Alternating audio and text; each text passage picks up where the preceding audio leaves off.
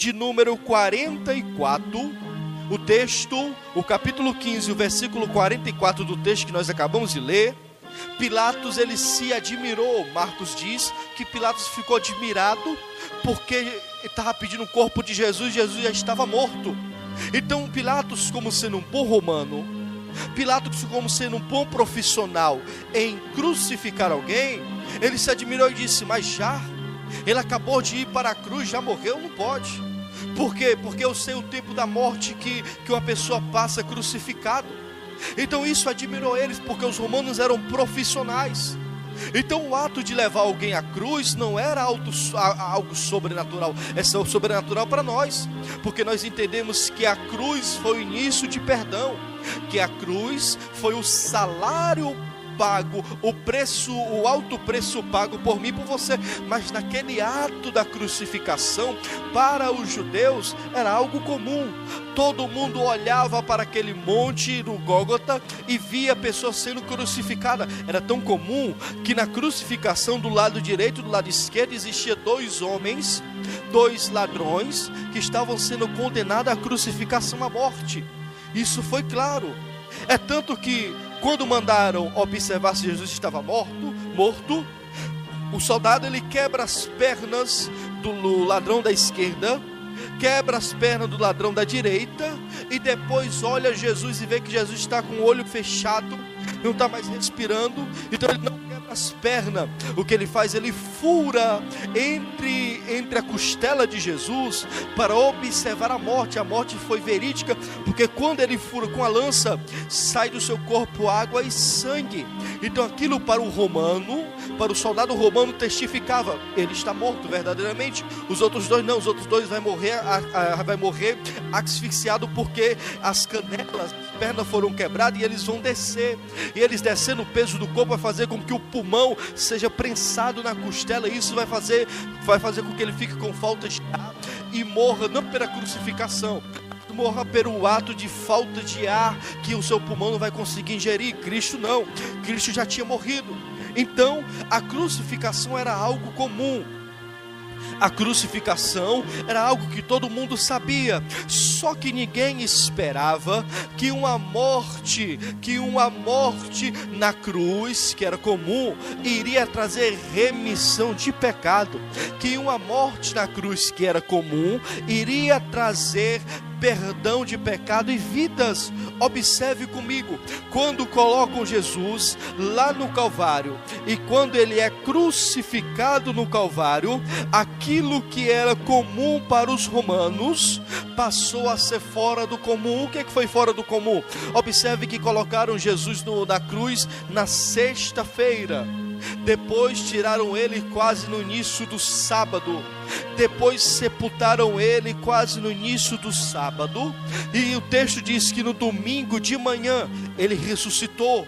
Observe que crucificar alguém os romanos sabiam fazer, era comum, mas ver aquela pessoa que eles crucificaram ressuscitado e vivo, isso era fora do comum. Jesus pegou aquilo que era comum e transformou algo sobrenatural. É por isso que ninguém entende o crescimento da igreja. A igreja está numa terra comum, mas vive o sobrenatural.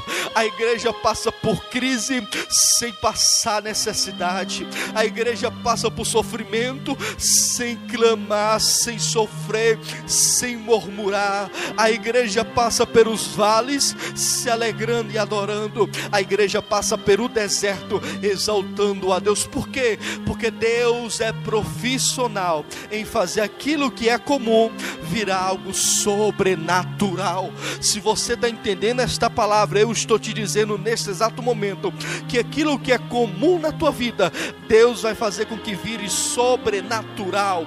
Aquilo que era costume, Deus vai fazer com que vire algo novo novo, vai ter esperança nova para a tua vida, vai ter esperança nova para a tua vida. Então Deus é profissional em trabalhar no comum. Observe comigo. Quando encontraram Moisés, encontraram Moisés aonde? Dentro das águas dos rios Nilo. É por isso que o nome Moisés é tirado das águas. Então, quando a filha de Faraó desceu para tomar banho, aquele banho era comum. Sabe quando foi que aquele banho virou sobrenatural? Quando ela ouviu o choro de uma criança, pegou na arca, abriu e viu Moisés.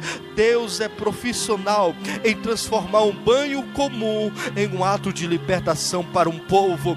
Observe comigo, quando Eliseu morreu, ele foi enterrado, jogaram os ossos de Eliseu numa cova, não fecharam a cova, colocar alguém numa cova, colocar os ossos de uma pessoa dentro de uma cova, enterrar, sepultar uma pessoa comum. Sabe o que não é comum? É um soldado cair morto e se levantar vivo. Deus é profissional em transformar aquilo que é comum no sobrenatural. Sabe o que é comum? Elias entrou dentro de um quarto e viu um cadáver em cima de uma cama, parado, frio, sem se movimentar.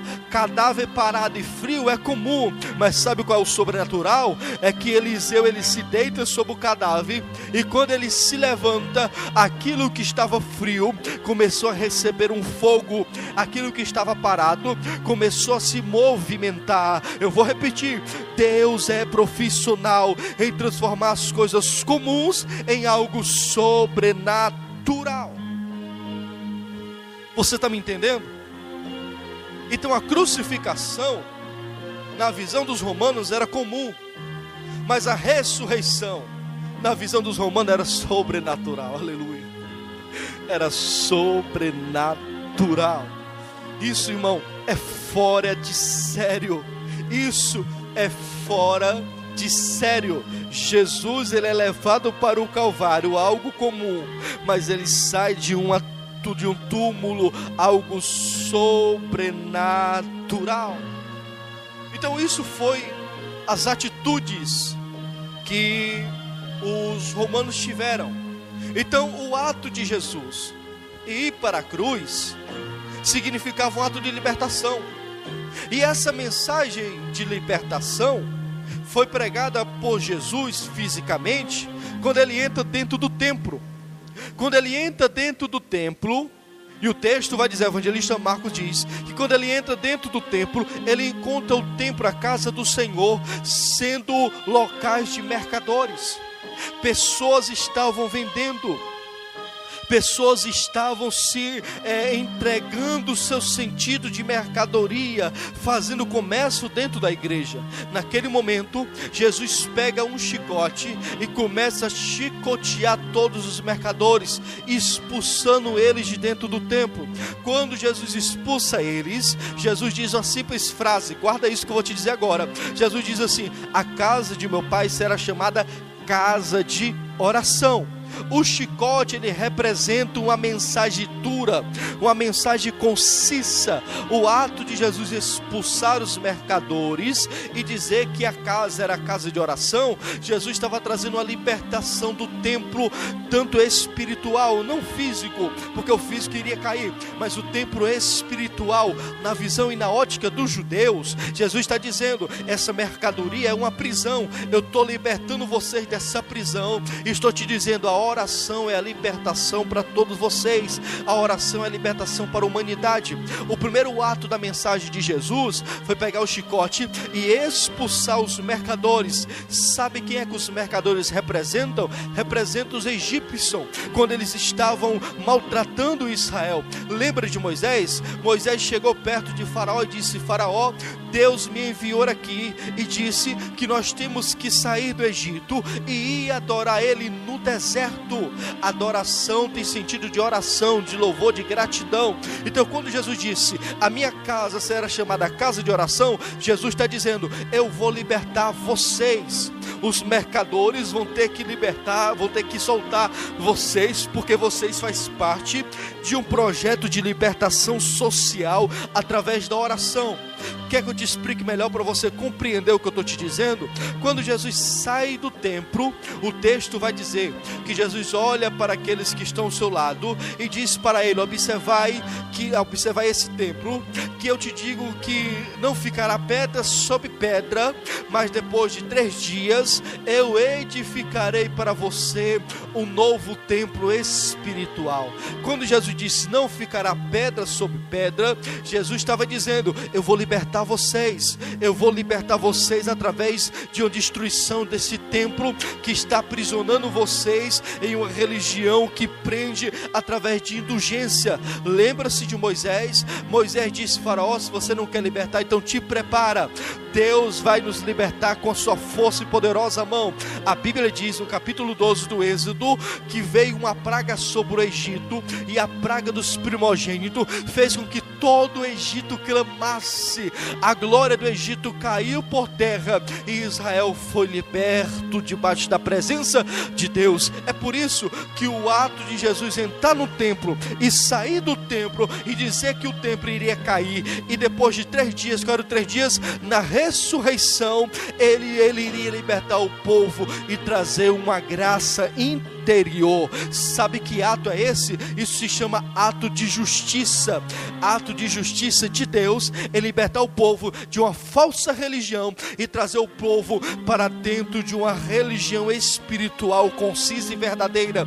É por isso que Paulo disse: Vós não sabeis que o vosso corpus é templo e morada do Espírito Santo de Deus. Então, o ato da ressurreição, então, o ato da ressurgir, o ato da Páscoa de Jesus ressuscitar, significa que Ele nos libertou da falsa religião, nos trazendo algo livre, algo que alegrasse, algo que nos libertasse. É por isso que no capítulo 5 do Gálatas, Paulo vai dizer que a graça nos libertou mas não libertou para libertinagem. A graça não me libertou para pecado. A graça não me libertou para me ser dono de mim mesmo. A graça me libertou para me ser algo, para me ser, para me ser um escravo de Jesus que nos ama sobre todas as coisas. Então você está me entendendo isso? Então o ato de Jesus entrar no templo, pegar o chicote expulsar os mercadores e dizer a frase: A casa de meu pai será casa de oração, Jesus está dizendo: Eu estou te libertando. É por isso que o Moisés do Antigo Testamento libertou o povo através de uma única observação. Qual era a observação? Deus está mandando. É por isso que também Jesus, no Novo Testamento, libertou o povo através de uma única observação. Jesus disse: Eu vim para fazer a vontade de meu Pai. Ou seja, Deus está mandando, Deus está ordenando que eu vá para o Calvário, porque no Calvário e na ressurreição do túmulo eu libertarei vocês dessa falsa religião. Então Jesus ele é o nosso libertador. Jesus ele é o nosso libertador. Então, irmãos, quando Jesus ele se une com os seus discípulos, quando Jesus ele se une com o seu discípulo para o ato de ceiar, para o ato de comungar sem uma ceia, observe que o texto vai dizer que a ceia que Jesus deu para os seus discípulos foi uma ceia depois da alimentação da Páscoa. Eu já falei no começo, a Páscoa é um sentido, é uma reunião, é uma festa aonde os judeus se alegravam todo ano, nessa mesma data, os judeus se sentem em uma mesa, pega alguns utensílios e vai fazer a refeição em memória da libertação do Êxodo, capítulo 12. Segundo o historiador J. Jeremias, ele diz que o ato de Jesus pegar o pão, levantar para cima e dar graça era algo comum, comum entre os judeus toda vez que quando chegasse a Páscoa, o patriarca da família, ele pegava o pão, levantava para cima e dava graça em sentido de agradecer pela libertação. Ele pegava o vinho e o abençoava, dando graça no sentido de dizer que o sangue que libertou eles estavam junto. Então eles pegavam o pão, que era sem fermento. Por que pão sem fermento? O pão sem fermento, ele significa a pressa que o povo tinha para sair do Egito. A pressa era grande que não dava para fermentar o pão. Então, quando Deus disse que faça pão sem fermento, é porque existe uma pressa. Então, os judeus até hoje pegam o pão sem fermento e passa ele juntamente com a ervas amarga. A ervas amarga, ela representa o 400 430 anos de sofrimento que Israel passou como escravo no Egito. Por isso que a Eva amarga, junto com o pão, significa que houve uma pressa para libertar o povo desse sofrimento. Aí quando eles pegam o cálice de vinho e coloca-se o pão no cálice de vinho, mela o pão e depois coloca em sua boca, ele está dizendo: nós só conseguimos ser libertos porque lá no Êxodo houve morte de cordeiro cordeiro, morrendo os cordeiros, o sangue era colocado nas ombrais da porta, ou seja, só houve libertação porque também tinha cordeiro e sangue, só houve libertação do sofrimento porque tinha cordeiro e sangue. Então a teoria da ceia, da Páscoa de Jesus é essa: a morte de Jesus possibilitou uma grande libertação do mundo. Vou repetir: a morte de Jesus possibilitou uma grande libertação no mundo. É por isso, irmãos, que quando vocês verem a fé daquele centurião que estava diante da cruz de Jesus em dizer que é filho de Deus, e quando nós observamos também a confissão de Nicodemos, depois que ele encontra o corpo de Jesus ao ar livre do, durante a luz do dia, nós nós entendemos que houve uma libertação, a salvação universal, porque o centurião, ele era romano, representa os gentios. Nicodemos, ele era um judeu, representando o povo judeu. Então a salvação hoje está aberta para todos do universo, tanto judeu como gentio, tanto rico como pobre, tanto brancos como os negros, tanto aqueles que são academicamente educados, como aqueles que são analfabetos, ou seja, para Deus não há distinção, é por isso que a Bíblia diz que Deus não faz acepção de pessoa, Ele salva aqueles que entendem o sentido da salvação. Então hoje, irmão, é Páscoa, então adore a Deus, porque você está salvo, liberto e sendo e sendo justificado todos os dias por causa de Jesus. Então nós temos esse esse movimento. Então o movimento que houve na cruz foi grande. O movimento que houve na cruz foi algo sobrenatural. Observe uma coisa comigo. A Bíblia vai dizer, no texto que nós acabamos de ler, de que José de Arimateia, depois da morte, chegando-se perto do sábado, o relógio judeu trabalha-se de 12 horas. Quando se conta-se da hora que Jesus morreu, até chegar o sábado, até chegar sexta-feira, às 6 horas da noite, se contava-se 12 horas, se contava-se um dia. Do sábado indo até o domingo de manhã, se contava-se mais dois dias, porque o sábado se dividia em dois. Então, então quando Jesus ressuscitou, João diz que ele ressuscitou na domingo ou no primeiro dia da semana, de madrugada ainda escuro. Por quê? Porque o sábado tinha passado inteiro. E o sábado inteiro representa os dois dias. Quando se completa-se chegando às seis horas da noite, ou no domingo de manhã, seis da manhã, nós vemos que o Cristo que foi sepultado no início das seis horas da noite do sábado, de sexta para sábado, ele ressuscita às seis horas da madrugada da manhã de domingo. É por isso que João diz: ainda era escuro. Então houve esse propósito. Então quando José de Arimateia, ele vai ao encontro de Pilatos para pedir o corpo de Jesus, Marcos ele escreve algo sobrenatural sobre José de Arimateia. Marcos dá algumas, algumas qualidades. Marcos diz que José de Arimateia ele era ilustre membro do Sinédrio esta palavra ilustre, ela no, no, contexto original, ela tem o sentido de dizer que José, ele tinha autoridade, ele tinha poder sobre o sinédrio. Ele não é uma pessoa qualquer, ele era uma pessoa de alta escalão do sinédrio judaico. Então, quando ele vai até Pilatos, Marco diz que ele foi com ousadia. E a segunda qualidade dele é que houve uma ousadia, ousadia de pedir o corpo de Jesus. Por quê? Porque na cultura ou no, no contexto romano, ninguém poderia, ninguém poderia é, é, sepultar o corpo de alguém ou de um prisioneiro que foi crucificado por um crime muito grave eles deixavam as pessoas, eles deixavam os homens ali no Calvário, deixavam os homens ali na cruz, para que os abutres viessem comer o resto das suas carnes e eles viessem se apodrecer, para que todos percebessem que ninguém poderia se levantar contra o reinado romano. Então, quando José ele vai em busca de, do corpo de Jesus, quando ele chega para Pilatos, o Marco diz, ele foi com ousadia. Mas por que ousadia? Porque a terceira qualidade de José da Arimateia era, ele esperava pelo reino de Deus. Ele tinha certeza das mensagens que Jesus pregou. Então observe que José de Arimateia, ele era de alto escalão do sinédrio, ele tinha ousadia, mas ele conhecia os princípios do reino. A mensagem estava gravada no seu coração.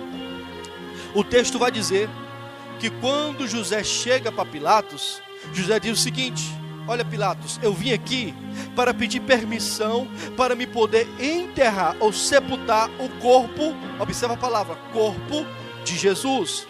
Pilatos olha para José, depois de saber que Jesus tinha morrido verdadeiramente, Pilatos diz assim: Por que, que você quer um cadáver.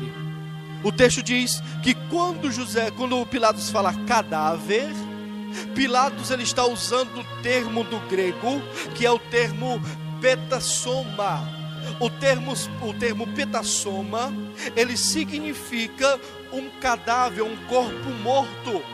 Jesus, José de Arimateia não. José usa o termo no grego chamado de soma o termo soma, que é o termo corpo de Jesus, o termo soma quer dizer ter, é, quer dizer, uma personalidade verídica.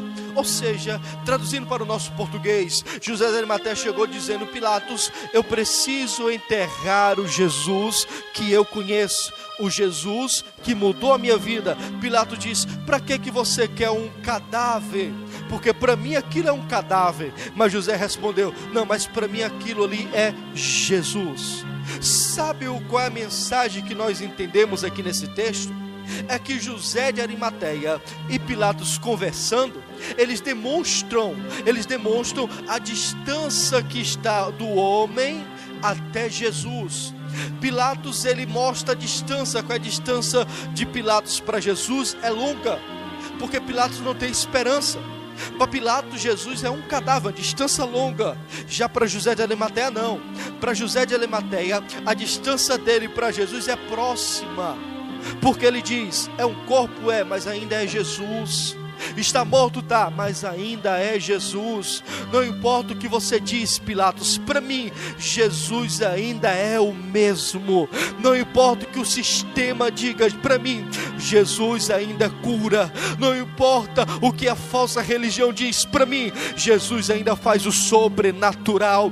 Deixa eu te dizer, irmão, o espírito de uma nação verdadeira é aquela que está ligada perto de Jesus. Não importa o que aconteça nessa terra, Jesus continua sendo louvado. É por isso que Paulo disse: Quem me afastará? Quem vai me deixar distante do amor de Deus? Não tem como, ainda que a miséria, ainda que a miséria venha sobre a minha vida, eu me encosto perto dele. Ainda que a nudez chegue sobre a minha vida, eu me encosto perto dele. Ainda que as tribulações cheguem na minha vida, eu me encosto perto dele nada vai me separar do amor que há em Jesus o Cristo. Então a mensagem da reunião entre José de Arimateia e Pilatos é essa: Pilatos é uma nação, é uma pessoa que está distante. Estando distante, ele não consegue ver aquilo que José, que é a igreja, está vendo de perto. Pilatos é o mundo que leva você para distante de Jesus. José representa a igreja que te coloca para perto de Jesus. Então você tem que escolher: ou você fica do lado de Pilatos, ou você fica do lado de José de Arimateia, ou você fica do lado do mundo, ou você fica do lado da igreja. E deixa eu te dar um conselho: fique do lado da igreja, porque a igreja consegue te levar para mais para perto de Jesus e te afasta do mundo. É por isso que é a eclésia. É por isso que a eclésia ela te tira do mundo e te coloca perto de Deus. Então a mensagem é essa. A mensagem é: quanto mais perto você está de Jesus, mais chance você tem de saber quem Jesus é.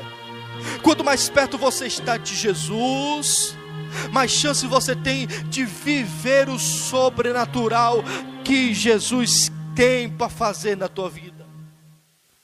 O texto vai dizer que quando José de Arimateia pegou o corpo e foi levado para sepultar no seu túmulo, olha o que o texto diz: ele sepultou no seu túmulo, porque era mais próximo aonde estava o Gólgota.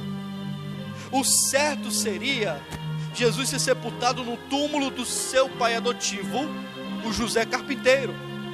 Porque quando um corpo era libertado, os romanos só libertavam o corpo para dois tipos de pessoa, primeiro ou para familiar ou para amigos.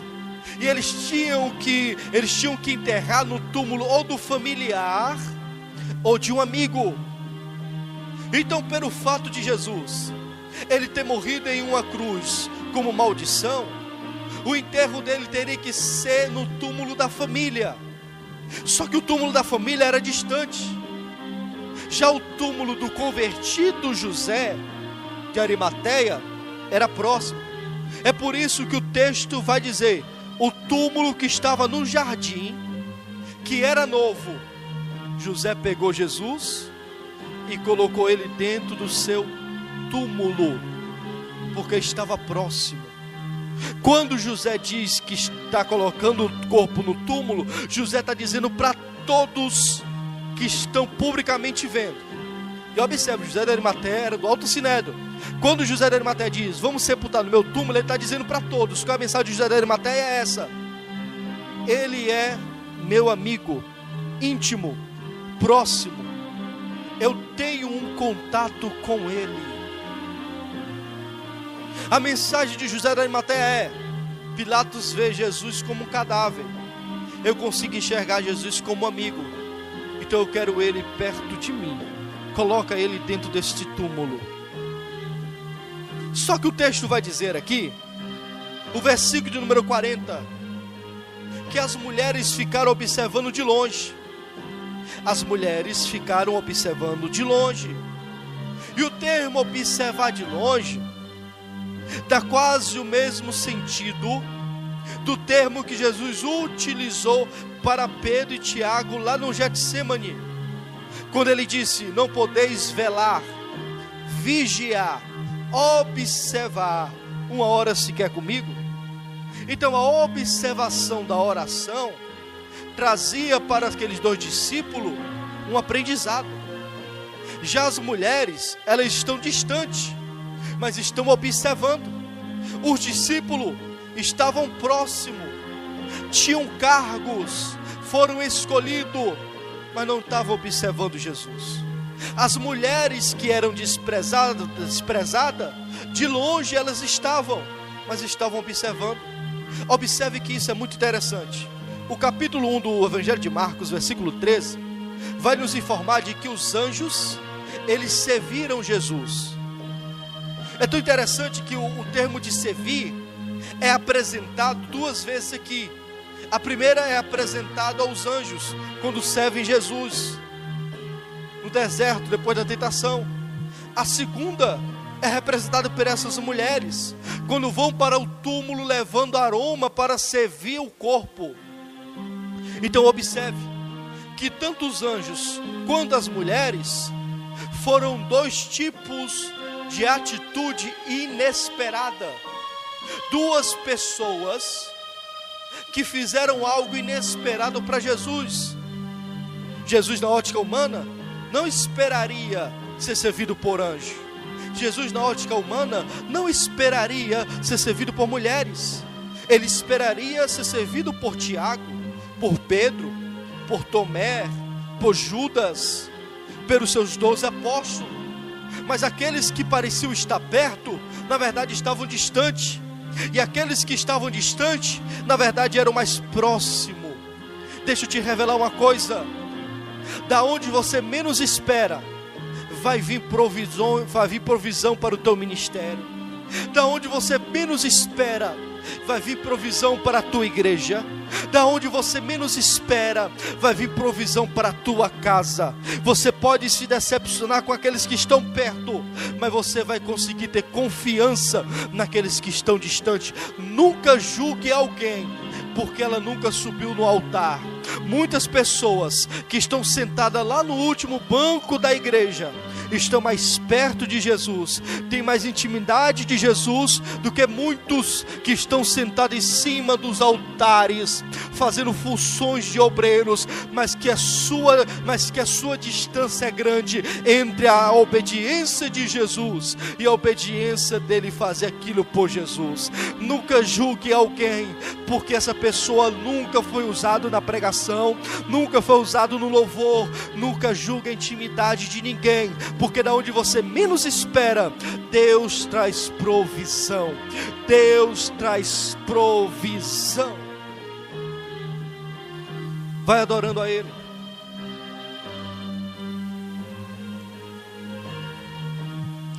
Da onde menos se esperou, da onde menos se esperou, houve provisão. Houve provisão da onde menos se esperou, Deus trouxe provisão. Então, quando Jesus ele é colocado no túmulo e colocasse uma pedra, agora os discípulos têm que voltar. Quando eu falo discípulo, não falo dos apóstolos, estou falando de José da Arimateia, estou falando de Nicodemos, estou falando das mulheres. Eles voltam para suas residências vão participar da ceia, vão participar da Páscoa.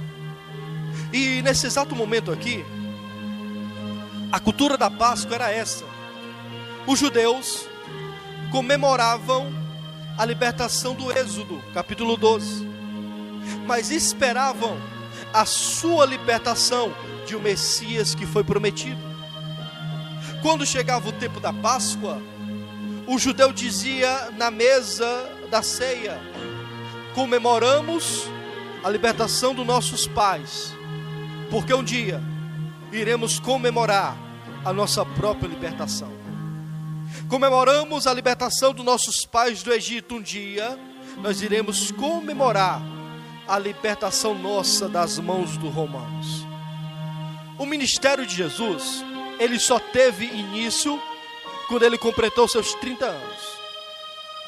Então, no primeiro ano de nascimento, até o 29 ano, ou seja, quando Jesus tinha 29 anos, ele participou 29 vezes desse jantar.